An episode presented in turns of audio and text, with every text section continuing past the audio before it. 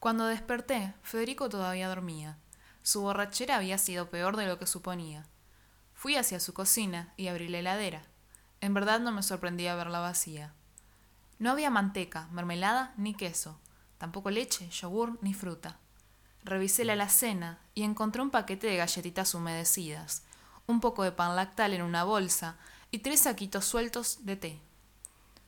Limpié un grill que todavía tenía restos en descomposición luego de quitar toda la grasa, lo sequé y metí en él el pan.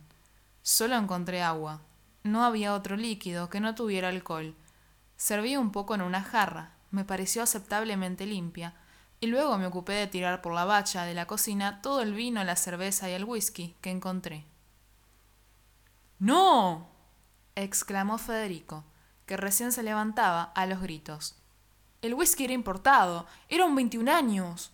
Vos todavía no habías nacido y esa delicia ya reposaba en un barril. Veneno importado, dirás, pero ya no más.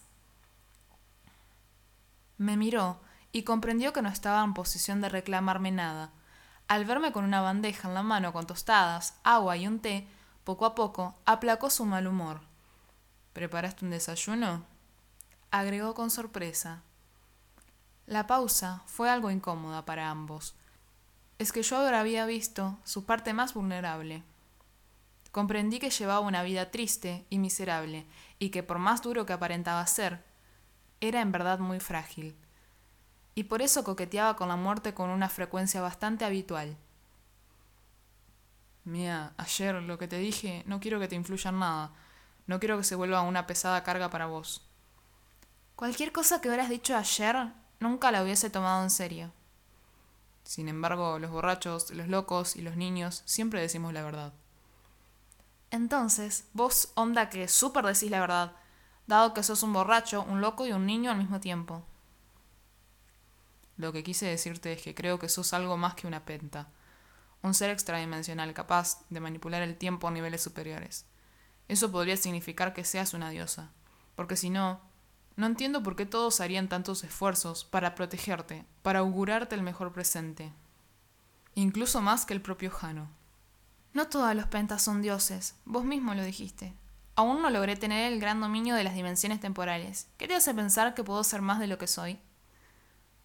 porque esa mirada no la vi nunca en nadie, ni siquiera en Jano, director de la hermandad, dios del pasado y el presente, de los comienzos y los finales.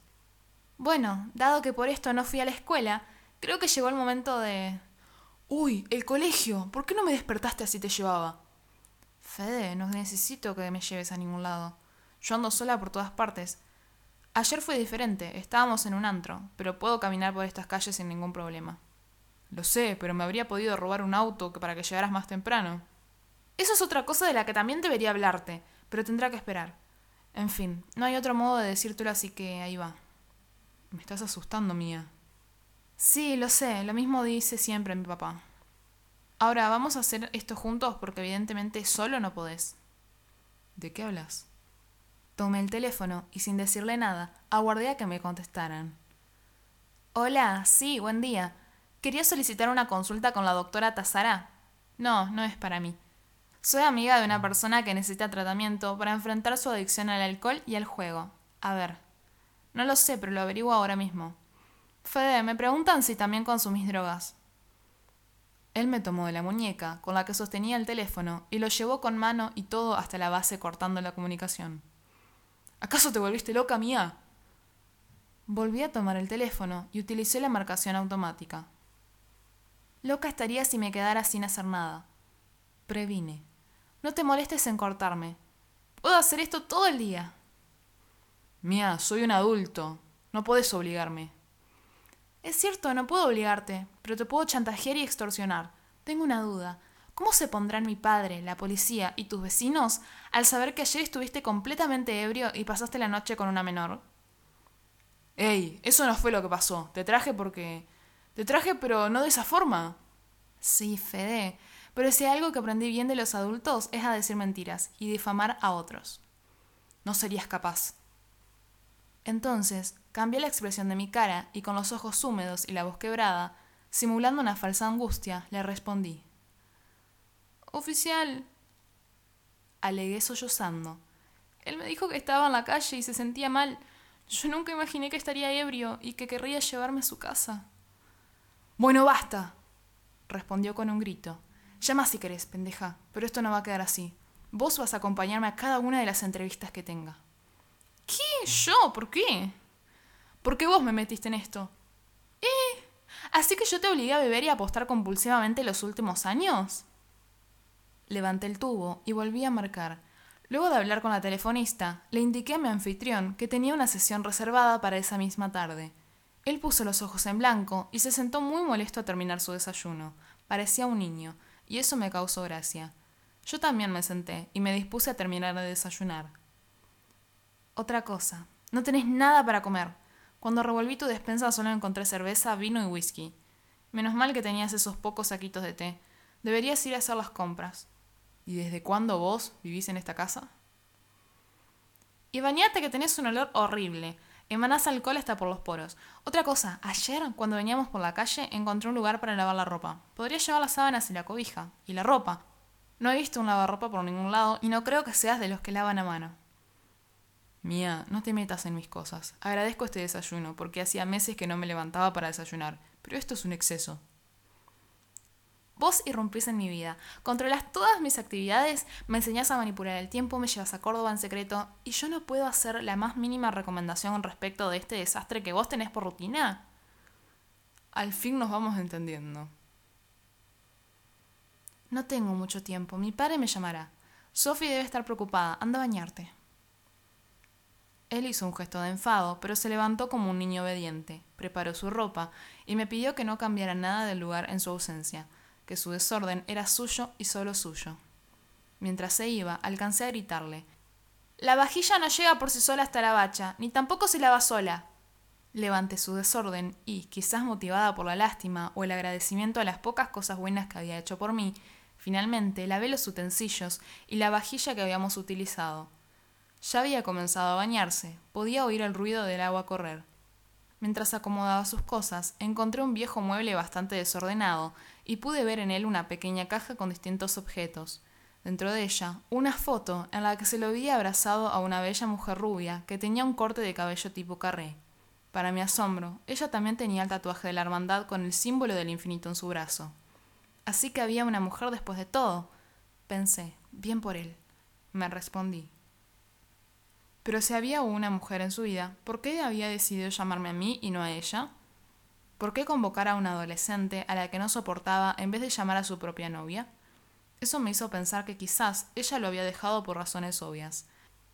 Aunque luego elucubré que, tal vez, desde que ella lo había abandonado, él se volvió así.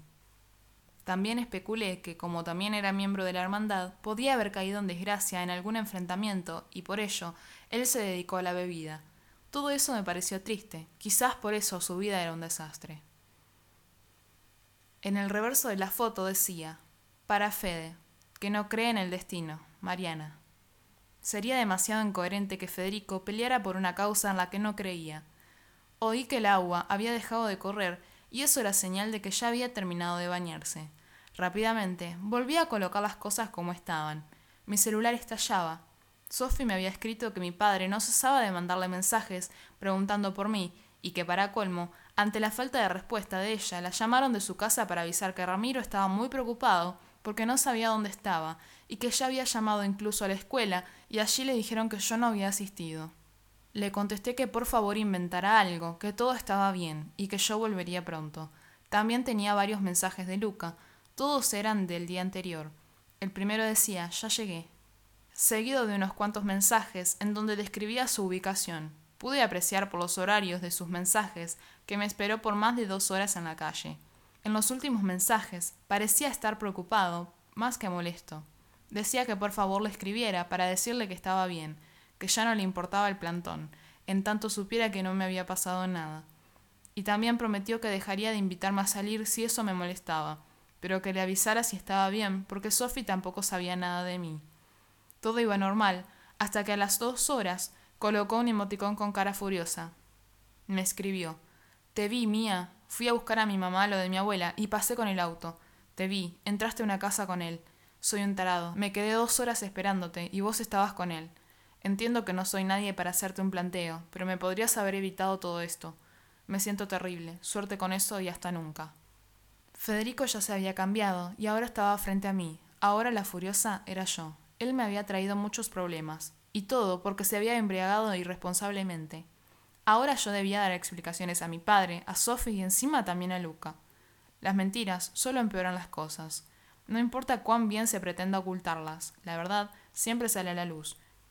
Y con el agravante de todo lo que se presupone detrás de la mentira. Luca pareció pensar lo peor de mí.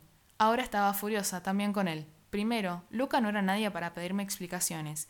Y si él se hizo la película e imaginó algo que no ocurrió, eso era problema suyo y solo suyo. Es más, decidí no contestarle. Si él me escribía de ese modo, no merecía respuesta alguna de mi parte. Mía, ¿querés entrenar tus habilidades temporales? preguntó Federico. No. exclamé furiosa. Tengo prioridades. Medio planeta está buscándome. Mi papá llamó a la escuela y le dijeron que falté. Y para colmo... Deja, olvídate. No tiene sentido hablar con vos. La estúpida fui yo.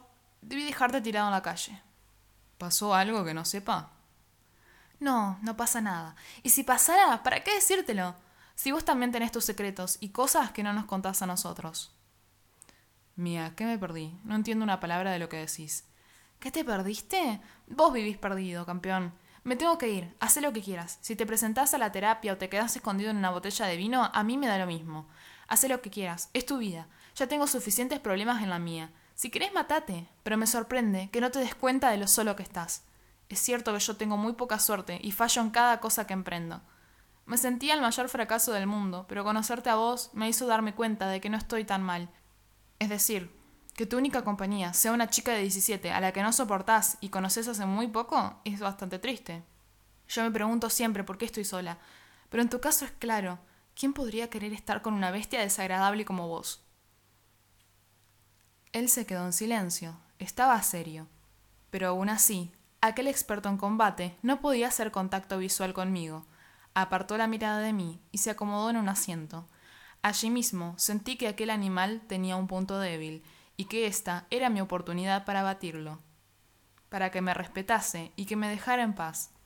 Quería herirlo. Sentía que él también había llegado a mi vida para hacerme daño. Él me había visto pasar por todas las desgracias mis noches en vela, mi llanto nocturno, mi insomnio, las muertes que marcaron mi vida, y yo no tenía nada de él hasta ahora. Él me trataba como una pendeja. Entonces, conocería verdaderamente a la pendeja que había en mí. Tenés 27 años. Acoté despectivamente. No tenés empleo estable. Tu casa es una mugre. Sin mencionar que un adolescente te cuida en tus episodios de intoxicación etílica. Sos adicto al juego. Ah, y escribís consorcio con S. Ahora entiendo por qué no hay una mujer a tu lado, porque todos esos músculos y tatuajes sirven solo para la primera noche, ¿verdad? Pero ¿quién quiere limpiar el vómito de las sábanas días tras días, año tras año? Está bien, mía. Lamento que faltaras al colegio por mi culpa, puedo decirte. Agregó sin siquiera mirarme a los ojos. Pero... ¿Me estás descartando, galán? ¿Después de la mágica noche que pasamos juntos? ¿Me vas a echar a la calle? Perdóname, seguro debo ser la primera que pasa la noche en esta posilga y no se va antes de que despiertes. Seguro eso te facilita las cosas y te priva de la vergüenza. Disculpame, soy muy chica. La falta de experiencia en estas cosas hizo que me quedara, pero ya aprendí. Mía, te agradezco por el desayuno, pero ya tenés que irte. Esta vez, sus ojos estaban inyectados de sangre y me miraba furioso. Creo que sentía la misma furia conmigo que con él. ¿Por el desayuno? Entiendo. Sí, Fede, me voy. Esa es una frase a la que debes estar acostumbrado. No veo mucha gente a tu alrededor. Tus afectos, podría decirse, se reducen a algunas fotos. ¿Acerté? ¿Cómo no acertar? ¿Cómo alguien puede quererte si ni siquiera te querés vos mismo? Ahora entiendo por qué te dejó esa tal Mariana. ¡Ya basta! contestó arrojando un puñetazo que impactó de lleno en una pared. Aunque la pared era de concreto puro, la casa entera pareció temblar y allí, en donde sus nudillos habían tocado, cuatro agujeros del tamaño de una canica penetraban la superficie e inmortalizaban en ella una marca imborrable. Oíme, pendeja, no sé de dónde sacaste eso, pero puedo imaginarlo, porque sos tan inmadura que antes dijiste algunas fotos. Pero como sea, nunca más vuelvas a pronunciar el nombre de Mariana delante de mí. ¿Me escuchaste? No le respondí y aparté la vista. Él se aproximó hacia mí violentamente y por primera vez le tuve miedo. Se inclinó hasta la altura de mis hombros y acercó su cara a escasos centímetros de la mía. Me volvió a preguntar con un grito que casi me mata del susto. ¿Me escuchaste? Asentí con la cabeza, algo temerosa. Puedes irte, mía. En breve Jano dispondrá de tu destino. No voy a seguir con esto. Simplemente no puedo. Probablemente no sea solo tu culpa. Ahora andate y déjame solo. ¿Dejarte solo? Vos no te vas a borrar de esta. Vos me metiste en esto y vos me vas a sacar de este problema. Sus ojos se enrojecieron de forma espectral, y su figura pareció erguirse más sobre un manto de oscuridad que lo circundaba. Mantuvo la cabeza gacha, con el dedo índice extendido, pues el muy cobarde no tenía valor para mirarme en los ojos mientras lo decía. Mía, es cierto que si yo te enfrentara cuerpo a cuerpo sería concretamente un crimen y no una pelea. La hermandad me condenaría, sin dudarlo, a ser arrojado directamente al tiempo voraz. Pero si sos quien todos creen que sos, no debería hacer diferencia nuestro control del tiempo, es decir, no habría diferencia alguna entre nuestros dedos índices. Inexplicablemente sentí una ira incontrolable. Todo mi cuerpo se estremeció y sentí un odio mayor al que había sentido en toda mi vida. Lo miré y mi rostro enrojeció. Mi voz pareció mucho más grave y la habitación enmudeció por completo. Federico Latieri, guardián de la tan aclamada hermandad, servidor del dios Jano, portador de los inicios y los finales, el pasado y el futuro, te presentás ante mí como un protector, un guardia real, pero ahora mismo extendes tu dedo en mi contra. ¿Me estás enfrentando en nombre de vuestro Señor, en nombre de toda la hermandad o solo en tu propio nombre? Aún no sé cómo ni por qué dije todo eso, pero sentí que esas palabras estaban ahí antes de que yo las pensara, que eran palabras antiguas volcadas en un recipiente nuevo. Federico pareció encogerse y retrocedió dos pasos. Bajó su dedo y el brillo de sus ojos se apagó por completo. Estaba paralizado, no tanto de miedo, sino más bien de asombro. Cuando despertó de su trance, se abalanzó rápidamente sobre mí, y yo no pude evitar cerrar los ojos, porque creí que allí mismo iba a matarme pero inesperadamente, al abrir los ojos segundos después, lo vi a medio metro de rodillas frente a mí. Levantó la cabeza, tomó mi mano y me dijo Purísima y bendita voz, te ruego tengas la misericordia de revelarle a este indigno y miserable siervo cuál es tu nombre señorial y divino. Te suplico tengas la piedad y la compasión de susurrarle a este humilde protector cómo deben llamarte sus labios. Yo lo miré a la cara y le dije con una sonrisa Simplemente mía. Luego le saqué la lengua y le guiñé el ojo. Él arrugó la boca y pareció hacer un ademán, como pidiéndome que siguiera hablando, para que buscara dentro de mí palabras que claramente ya no tenía. Sea lo que fuese que me haya ocurrido, me abandonó en el acto.